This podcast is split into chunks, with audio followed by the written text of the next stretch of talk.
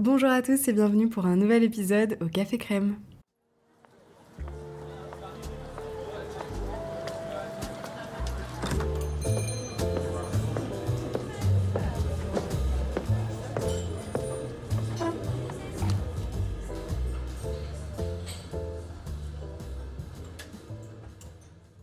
Hello tout le monde, j'espère que vous allez bien, que vous avez passé une très belle semaine. De mon côté tout va bien et je suis trop contente de vous retrouver aujourd'hui dans ce nouvel épisode. Alors qui va parler comme vous l'avez vu dans le titre des règles du cycle féminin et de la contraception, mais je voulais commencer par euh, vous mettre à l'aise parce que je suis parfaitement consciente que c'est pas des sujets et des thèmes qui sont faciles à aborder pour tout le monde, donc ne vous en faites pas, ça va être très soft. Et s'il y a quelques hommes qui se sont perdus ici ou alors qui ont cliqué sur le podcast par euh, curiosité, n'hésitez pas à rester également, vous êtes vraiment les bienvenus. Je pense que plus on sera nombreux à comprendre un petit peu ce qui se passe, plus on sera capable d'agir de la bonne manière. Donc je vais essayer aujourd'hui de vous donner des clés pour comprendre les femmes qui vous entourent, que ce soit autant dans votre famille, dans votre cellule personnelle, vos amis, vos mères, vos sœurs, que dans un contexte pro avec vos collègues de travail. Et vous verrez que ça pourra vraiment changer les choses quand on s'adapte un petit peu aux différents cycles, parce qu'on peut avoir vraiment des comportements très différents d'une semaine à l'autre. D'ailleurs, tout ça, ça m'a été inspiré par mon application Clou, qui la semaine dernière m'a envoyé une petite notification me disant votre cycle va bientôt commencer. Et à ce moment précis, je me rappelle parfaitement m'être regardée dans le miroir et m'être dit bah merci Sherlock Holmes, mais là tu m'apprends rien du tout en fait. J'ai deux énormes boutons sur le visage qui me font hyper mal. Je suis fatiguée, je suis irritable, j'ai la flemme de vivre cette journée qui pourtant vient juste de commencer. Donc je pense que je suis au courant que mes règles vont bientôt arriver. Et en fait, de prendre conscience à quel point mon état d'esprit était altéré et était modifié à cause de mes hormones, je me suis dit qu'au lieu de continuer à les subir, j'allais essayer d'apprendre ce qui se passait pour un petit peu plus l'apprivoiser. Du coup, j'ai fait énormément de recherches pendant toute la semaine pour vous en parler aujourd'hui et le sujet est fascinant, encore plus que ce à quoi je m'attendais. D'autant plus qu'on est quand même fin 2023, bientôt début 2024, ce serait bien que ça arrête d'être un sujet tabou, ça fait des millénaires que ça dure et évidemment c'est bien pire ailleurs qu'en France parce que c'est une petite parenthèse mais il y a quelques années j'avais regardé un reportage qui m'avait vraiment choqué, c'était sur des femmes en Afrique de certaines tribus qui étaient considérées impures quand elles étaient indisposées. Donc évidemment elles pouvaient pas cuisiner, pas dormir chez elles et elles devaient même sortir du village. Donc il y avait un vrai sentiment de honte et d'exclusion et c'était encore pire pour les plus jeunes parce que du coup elles pouvaient pas aller à l'école, elles prenaient du retard dans leur éducation. Enfin voilà, je me dis on est quand même nous une génération où on a accès à beaucoup d'informations, on a une liberté d'expression ensuite qui est complètement totale, on a les réseaux sociaux, on a tout ça, bah autant en profiter pour faire changer les choses, d'autant plus que je trouve quand même que ça commence déjà à bouger. Par exemple, dans les choses qui ont changé dernièrement et qui sont des faits marquants, c'est les pubs à la télévision. Ça fait des années que c'était un liquide bleu qui était mis sur les protections périodiques. Et ça y est, j'ai vu qu'ils avaient changé et qu'ils mettaient maintenant du rouge, donc la vraie D'ailleurs, ça va même beaucoup plus loin parce qu'on voit même des taches et tout ça. Et je pense que ça permet de vraiment se décomplexer si ça arrive. Et typiquement, moi, quand j'étais à l'école, c'était vraiment ma phobie. Qui n'a pas demandé à sa copine de lui regarder les fesses en se levant à la cantine ou quoi que ce soit, en mode si quelqu'un d'autre voyait ça, c'était la fin du monde. Enfin bref, je vais pas m'éterniser là-dessus trop longtemps, mais je trouve ça vraiment bien. Alors, ce que je vous propose aujourd'hui, c'est qu'on divise tout en deux parties. La première où on parle vraiment du cycle, avec tout ce que j'ai pu apprendre dessus, les quatre phases, etc. Et ensuite, euh, la contraception, avec ce qui existe et mon expérience personnelle. Dans tous les cas, ça va être euh, très simple, il n'y aura pas de termes scientifiques, le but c'est vraiment de pouvoir en parler librement, de populariser le sujet et que tout le monde se sente à l'aise. Donc, commençons par les cycles. Il faut savoir que ça dure en moyenne 28 jours, mais il n'y a pas de normalité. Donc, n'essayez pas de vous comparer ou de vous stresser. Ça peut autant être 23 jours que 30 ou 40. Il y a autant de cycles possibles que de personnes menstruées. Je vais rester sur les moyennes pour un petit peu plus de facilité. Et donc, je vais dire qu'il y a 4 semaines que je vais comparer à 4 saisons différentes. Le début du cycle, donc le jour 1, il va commencer par le premier jour de vos règles. Et ça va être la phase de menstruation. Et cette phase-là, on peut la comparer à l'hiver. En fait, on est complètement au ralenti. En général, on est assez fatigué. Et tout ce dont on a envie, c'est d'un pyjama, d'une couverture et d'une tisane. Cette semaine-là, je vous l'accorde, c'est vraiment pas la plus agréable, surtout si comme moi vous détestez quand ça va doucement ou quand vous êtes diminué.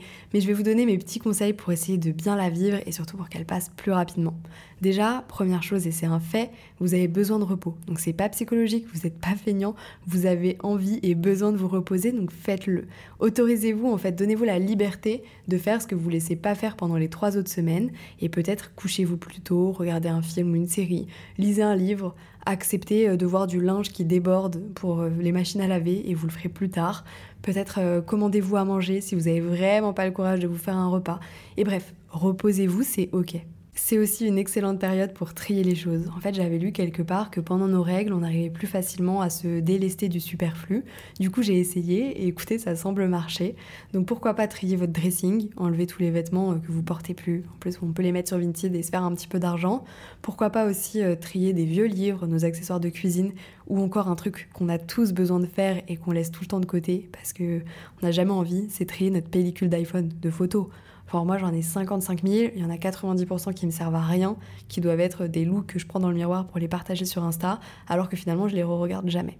Du coup, autant se servir de cette période où on est censé être improductif pour finalement l'être. Et en plus dans quelque chose qu'on ferait moins bien sur les trois autres semaines. Et enfin, c'est aussi une excellente période pour l'introspection. Donc posez-vous des questions, écoutez vos propres ressentis, soyez attentif à tout ce qui se passe autour de vous et à comment vous le ressentez. Donc pourquoi pas essayer la méditation si vous en avez jamais fait, vous reposer, ne pas vous forcer et bouger tout en douceur. Donc marcher, faire du yoga, pourquoi pas des étirements aussi.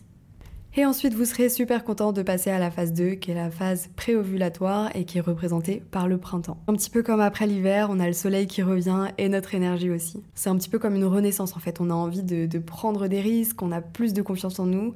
Il y a aussi notre corps qui sécrète une hormone du bonheur, donc on se sent enfin mieux. Là, on peut faire du sport, on a envie de bouger, on a envie de voir des gens, on est dynamique. Et si pendant la phase d'introspection, on a pensé à des projets, c'est le moment de tout écrire noir sur blanc, de commencer à les mettre en place et de s'activer. Bref, en gros, c'est une phase qui est hyper agréable et où vous devez euh, vous caler plus de rendez-vous. Par exemple, si vous avez pensé dans la phase précédente à l'envie de changer un boulot, bah, c'est le bon moment pour faire vos entretiens. Et l'énergie va continuer progressivement à monter jusqu'à la phase ovulatoire, qui est la troisième, et donc la troisième semaine de notre cycle, et qui est représentée par l'été. Donc là, il fait beau, il fait chaud, c'est le bonheur, on est de bonne humeur, on a une très belle peau, des beaux cheveux, et c'est un peu le moment pour réaliser tous les projets qu'on a commencé à mettre en place la semaine précédente. On a notre énergie qui est la plus haute, qui est décuplée, c'est aussi la période où on peut tomber enceinte, avec la période de fécondité, et donc nos hormones qui sont au maximum. Et enfin, la quatrième et dernière phase du cycle, la quatrième semaine, c'est la phase lutéale ou encore l'automne. Et là, c'est le retour au calme, l'énergie qui va décroître tout doucement, mais qui va être euh, quand même en baisse. On prépare l'hibernation et le retour à un nouvel hiver et à de nouvelles règles. On peut aussi avoir le fameux SPM, le syndrome prémenstruel, avec justement tout ce que je disais au début, l'anxiété, les douleurs. Il y a aussi beaucoup de déprimes, d'acné, des crampes, des fringales. Il y a aussi la poitrine douloureuse et autres réjouissances. Enfin bref, ça peut être la phase la plus difficile à gérer pour beaucoup de femmes. On est vraiment à la merci de nos émotions et ça peut être ultra difficile dans un quotidien où on doit aller travailler, où on doit voir des gens. On peut vraiment subir ce moment-là. Dans ce que je peux trouver de positif, c'est que avoir une sensibilité aussi accrue au monde, ça peut vous en montrer tous les détails et finalement, ça peut être un vrai avantage.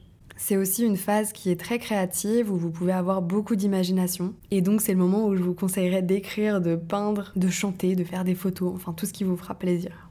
Et donc à la base, je m'étais renseignée sur ces quatre phases-là. Je sais pas ce que vous en pensez. Moi, je trouve ça absolument fascinant. Je sais pas si c'est la même chose de l'avoir à l'écrit qu'à l'oral parce que honnêtement, c'est bien de l'avoir sous les yeux. N'hésitez pas, pourquoi pas, à prendre deux trois notes. Un, menstruation, hiver. Et voilà, je pense que c'est très parlant. Il n'y a pas besoin d'écrire tout en dessous. Préovulatoire, printemps, phase ovulaire, l'été, et ensuite l'automne avec les SPM. Et en fait, d'avoir ce petit moyen mémotechnique pour savoir un petit peu où vous en êtes et pour mieux pouvoir analyser vos émotions au fur et à mesure. Et donc j'en ai parlé rapidement dans le canal sur Insta et l'une d'entre vous m'a envoyé en message privé une vidéo hyper intéressante et franchement j'ai absolument envie de vous en parler. C'est qu'il y a une étude qui a été réalisée aux États-Unis comme quoi il serait intéressant de faire vos dates avec euh, un mec que vous venez de rencontrer pendant la période de vos menstruations, tout simplement parce que à cette période-là, vous serez attiré par des meilleures qualités que si vous le faites pendant tout le reste de votre cycle. En fait, pendant nos règles, on serait attiré par quelqu'un de plutôt chaleureux, qui réussirait financièrement et qui serait intéressant, qui pourrait aussi être un bon père, quelqu'un de fidèle, alors que par exemple pendant la phase d'ovulation, on cherche plutôt un mec un peu musclé, arrogant, qui physiquement nous plaît, en laissant de côté toute la partie émotionnelle. Et donc du coup, on serait plus facilement attiré par les mecs bien pendant nos règles. Évidemment, tout ça c'est lié à l'instinct de reproduction et au fait de chercher le mâle idéal pour ça. Donc euh, voilà, l'étude reste encore à creuser, mais surtout bah, à tester. Je suis en couple depuis trop longtemps pour essayer, mais je vous laisserai me faire vos retours et me dire si ça fonctionne. On va passer maintenant à la seconde partie du podcast qui concerne la contraception. Alors pardonnez-moi, c'est pas un sujet euh, sur lequel euh, je connais tout par cœur sur le bout des doigts. Je vais plutôt vous parler de juste mon expérience personnelle et de tout ce qu'elle comprend parce que j'ai déjà évoqué le fait que j'ai arrêté la pilule dernièrement et j'ai eu beaucoup de questions sur le sujet. Je pense qu'aujourd'hui, on est parfaitement conscient que c'est pas la meilleure chose pour la santé, qu'il y a pas mal d'effets secondaires, mais on est aussi un petit peu perdu sur tout ce qui existe. Et puis, bah, si comme moi, vous avez euh, un petit peu plus de la trentaine, ça fait plus de 15 ans que vous la prenez, évidemment, au bout d'un moment, on se questionne. Donc moi, tout a commencé, j'étais hyper jeune, euh, j'avais euh, même pas de petits copains ou quoi que ce soit, mais juste j'avais eu mes règles quelques temps auparavant, et en fait je perdais beaucoup de sang, donc à chaque fois je me retrouvais en anémie, c'est-à-dire en carence de fer. J'étais extrêmement fatiguée, et du coup la gynécologue à l'époque, pour euh, faciliter les choses et un petit peu cadrer mes périodes, m'a dit de prendre la pilule. C'est un petit peu la solution de facilité pour réguler un petit peu le corps et les hormones. C'était une microdosée, il me semble, et je l'ai prise pendant plus de 10 ans. Je suis une personne qui est assez consciencieuse, donc il n'y avait aucun souci, je l'oubliais pas, je la prenais. C'était une pilule aussi qui avait des euh, cachets placebo, donc en fait je la prenais en continu, et il y avait euh, des, pilules de couleur et d'autres qui étaient blanches, et en fait qui symbolisaient le moment où j'allais avoir mes règles. Et puis, il y a environ 5 euh, ou 6 ans, il me semble, j'ai décidé de l'arrêter. J'avais plus de 25 ans, ça faisait déjà 10 ans que je la prenais et j'avais euh, pas mal de problèmes hormonaux, j'avais euh, des douleurs dans les jambes, de la rétention d'eau, etc. Et donc, du coup, bah, tout simplement, j'ai vu encore ma gynéco et je lui en ai parlé. Elle m'a dit qu'il n'y avait rien de spécial à faire, si ce n'était pas de me protéger si je voulais pas d'enfant et que je pouvais l'arrêter du jour au lendemain. Ne le faites pas sans avis médical, je vous donne juste moi ce que j'ai fait parce que je sais que parfois il faut le faire euh, de manière euh, progressive. Du coup, je l'ai arrêté. Le premier mois, rien à signaler, le deuxième non plus. Et à partir du troisième, j'ai commencé à avoir vraiment une irruption de boutons dans le dos. Ça a été euh, assez compliqué à gérer. Alors heureusement, L'hiver, on n'est pas trop euh, en maillot ou en dos nu, mais euh, c'est vrai que bah, c'était très désagréable, euh, vraiment un acné, mais dans le dos, pas sur le visage. Alors c'est déjà mieux que rien, c'est vrai, mais voilà, j'ai été voir un dermatologue qui m'a donné des crèmes, qui m'a confirmé que c'était bien un changement hormonal. Et finalement, ça s'est résorbé tout seul au bout de quelques mois, je ne saurais plus exactement vous dire, peut-être 4, 5 ou 6 mois. En tout cas, pour l'été d'après, je n'avais plus rien alors que je l'avais arrêté en juillet. Honnêtement, j'ai pas observé beaucoup plus de choses, si ce n'est que je n'avais moins faim. Je me souviens très bien que à cette époque-là de ma vie, je mangeais beaucoup de fast-food, de pizza, de burgers, de choses comme ça. Et au moment où j'ai arrêté la pilule, j'avais plus envie de tout ça. En fait, avec les hormones, c'était comme si j'étais constamment dans la période dont on parlait tout à l'heure de l'automne, où euh, j'avais tout le temps les fringales, j'avais tout le temps tout ça. Donc ouais, j'avais beaucoup moins faim. Alors après, j'ai pas forcément perdu de poids parce qu'il n'y avait pas de déficit calorique ou quoi que ce soit. Mais en tout cas, j'avais moins cette envie de n'importe quoi, de gras, de sucré, salé. J'avais envie de choses normales en fait. J'avais faim de repas euh, complètement normaux. Et puis après, je suis restée donc plusieurs années euh, sans contraception. J'ai réappris un petit peu à apprivoiser mon corps. Donc là, c'est vrai que les règles ne sont pas les mêmes que sous pilule où elles durent à peine 4 jours. Il faut réapprivoiser tout ça j'ai commencé à utiliser l'application Clou pour euh, suivre un petit peu les choses. Donc en fait, ça nous aide à marquer euh, le premier jour de nos règles, à marquer aussi la fin. Et du coup, ça calcule l'ovulation, la longueur des cycles. Et au fur et à mesure, ça va s'adapter, ça va prendre les informations et ça va être de plus en plus précis. Alors attention, c'est pas fiable du tout comme une contraception, mais en tout cas, ça vous aide un petit peu au début quand vous êtes perdu à comprendre la longueur de vos cycles, à savoir à peu près quand vos règles vont revenir et à vous y préparer en prenant euh, ce qu'il faut avec vous. Sauf que moi, je crois que j'ai mis quasiment 6 mois pour avoir des cycles à peu près réguliers. Et dans tous les cas, j'ai des cycles qui sont plus longs que la moyenne, donc plus d'une trentaine de jours. Mais voilà, petit à petit, ça s'est remis en place, ça a pris du temps, et derrière, c'était devenu une normalité. Franchement, j'ai pas vu d'autres effets, que ce soit euh, ni sur ma peau, ni sur ma libido, ni quoi que ce soit, mais je suis restée sans et je me sentais quand même mieux comme ça. Et puis, a bientôt 4 ans, j'ai rencontré Lucas et j'ai décidé de repasser à une contraception physique et je voulais essayer depuis longtemps le stérilet au cuivre. Et là, j'ai pas envie d'y passer trop longtemps parce que le but, c'est pas de faire peur à qui que ce soit. Je pense qu'aujourd'hui, c'est la contraception que j'aurais préférée et qui aurait été la plus adaptée à moi, puisque euh, c'est une contraception qui est naturelle et sans hormones et qui est très efficace. Mais malheureusement, je l'ai pas supportée.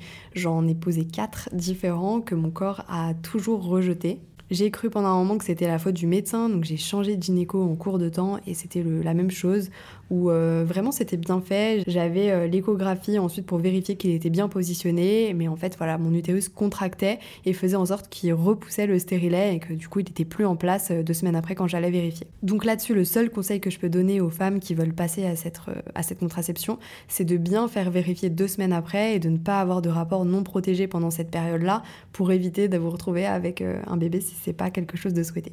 Donc bref, franchement, on y a passé plusieurs mois sur cette histoire de cuivre entre les fois où il était mis, les moments où il était expulsé, réattendre le prochain cycle, le reposer. Et en fait, au bout d'un moment, ça m'a vraiment euh, stressée et saoulée plus qu'autre chose. Et quelques temps après, j'ai décidé d'accepter de repasser à la pilule. Je l'ai reprise pendant deux ans à peu près, et là j'ai décidé à nouveau de la réarrêter depuis août. Donc je voulais quand même avoir un petit peu de recul sur les choses pour vous en parler, et écoutez, ça a été bien plus facile que la première fois. Alors en même temps, c'était encore une microdosée, euh, et, surtout, je l'avais prise moins longtemps que la dernière fois. Mais euh, la pilule, je la supportais plus en fait. J'avais des gros maux de tête très régulièrement, des douleurs dans les jambes. Et je savais pas si c'était vraiment ça. Mais maintenant que j'ai arrêté, j'en suis bien consciente que si. Et là, vraiment, ça a été euh, beaucoup plus simple. J'ai eu aucun bouton, j'ai eu aucun effet secondaire à l'arrêt. Mes cycles sont tout de suite revenus à la normale, donc un petit peu plus d'une trentaine de jours. En tout cas, ma normalité est celle que j'avais avant de la reprendre. Donc si c'était à refaire, franchement, je le referais 100 fois et je le conseille à tout le monde. Après, il y a plusieurs choses. Il y a le fait que déjà, j'utilise l'application Clou pour essayer un petit peu plus de me comprendre et d'aller encore plus loin. Et je pense que suite au podcast de, de ce jour que j'ai travaillé et où j'ai appris beaucoup de choses sur le cycle, mais aussi du coup sur moi, je vais essayer d'ajouter pas mal d'informations dedans, parce que vous pouvez mettre un petit peu vos sautes d'humeur, euh, vos douleurs physiques, autant à la poitrine qu'au ventre ou autre. Euh, vous pouvez rajouter aussi l'intensité de votre flux. Et je pense que tout ça, ça peut aussi donner des vraies explications et des vrais marqueurs pour euh, vous sentir mieux par la suite. Je tiens à préciser aussi que je vous parle de cette application en particulier, mais il y en a plein de différentes pour le suivi des règles et le calendrier menstruel. Je suis pas en partenariat avec eux et j'ai pas de part dans la société, donc prenez celle qui vous plaira et avec laquelle vous êtes la plus à l'aise. Et si à l'opposé de la contraception, ce que vous souhaitez, c'est concevoir un enfant et tomber enceinte, c'est également quelque chose de très pratique pour suivre un petit peu vos cycles et votre période de fécondité. Concernant mes règles, pour rappel, j'avais pris la pilule au tout début parce que j'étais en anémie systématiquement et donc du coup j'étais un petit peu inquiète que ça revienne et que ce soit très compliqué à gérer. Finalement, je connaissais pas mes vraies règles et du coup c'était hyper intéressant de pouvoir me réapprivoiser mon corps aussi de ce côté-là. Et il s'avère qu'en fait elles sont plutôt normales et même les moments où j'ai eu le stérilet au cuivre qui est censé amplifier les choses, c'était tout à fait gérable. Donc c'est juste que j'avais perdu un petit peu l'habitude parce que pour tout vous dire et être 100% transparente, quand j'étais sous pilule, j'avais l'habitude d'enchaîner un petit peu les plaquettes pour justement éviter cette période et que ce soit jamais problématique parce qu'on est d'accord que c'est jamais le bon moment pour avoir ces règles. J'en avais discuté évidemment avec ma gynéco qui m'avait dit que c'était ok. Encore une fois, parlez-en avec votre médecin, n'écoutez pas mes propres conseils pour vous faire un avis. Mais comme sous pilule c'est des règles de synthèse, c'est pas du tout obligatoire de les laisser venir.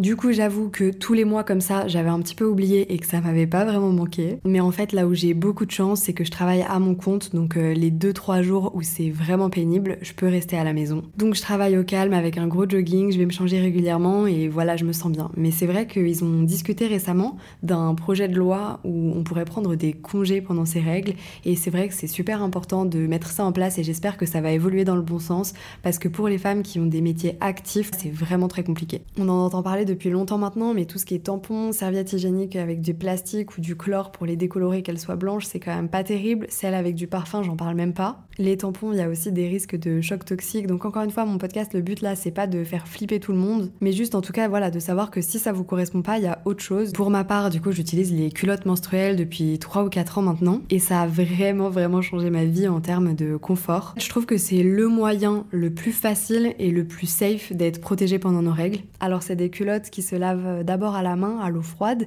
puis ensuite qui se mettent en machine à 30, que vous pouvez garder pendant plusieurs années, qui sont aussi confortables qu'un sous-vêtement classique. Et si comme moi vous avez un petit peu de mal avec la sensation d'humidité, bah, il suffit de la changer plusieurs fois dans la journée. Donc effectivement ça peut être un petit peu un investissement au début parce que c'est assez cher, mais pour ma part quand j'ai commencé j'en avais seulement deux, que je lavais au fur et à mesure, donc dès que j'en portais une je lavais la seconde et vice versa. Pendant ce temps-là l'autre séchait dans une pièce où il faisait bon, c'était assez rapide et ensuite je pouvais la remettre. En revanche, c'est vrai que ce que je disais tout à l'heure, pour les femmes qui sont très actives, c'est peut-être pas le moyen idéal quand même, donc euh, ce serait mieux qu'il y ait cette histoire de congé qui aboutisse. Alors là, le plus gros inconvénient, je pense que c'est quand même le fait de se protéger quand on est en couple depuis très longtemps, parce que c'est pas toujours agréable de devoir euh, penser au préservatif ou quoi que ce soit. Et puis il y a aussi des risques parce qu'il peut craquer ou se déplacer.